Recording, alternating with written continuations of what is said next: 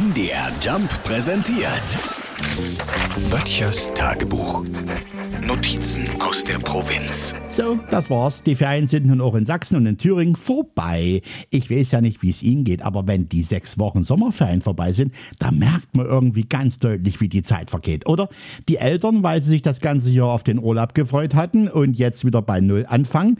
Und viele Kids, weil sie beim Packen des Ranzens bedauern, dass sie die Brotdose nicht doch gleich am ersten Ferientag rausgenommen haben. Wenn Sie Glück haben, läuft diese die paar Meter bis zur Tonne jetzt alleine.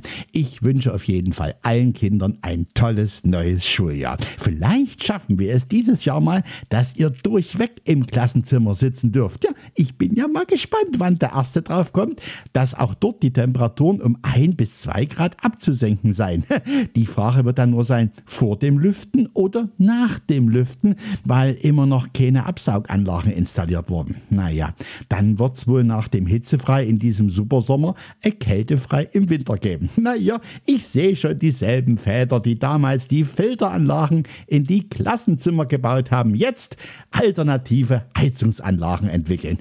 Und dann werden sich unsere Kids zum ersten Mal richtig dolle freuen, wenn sie zu Weihnachten ein paar warme Socken bekommen.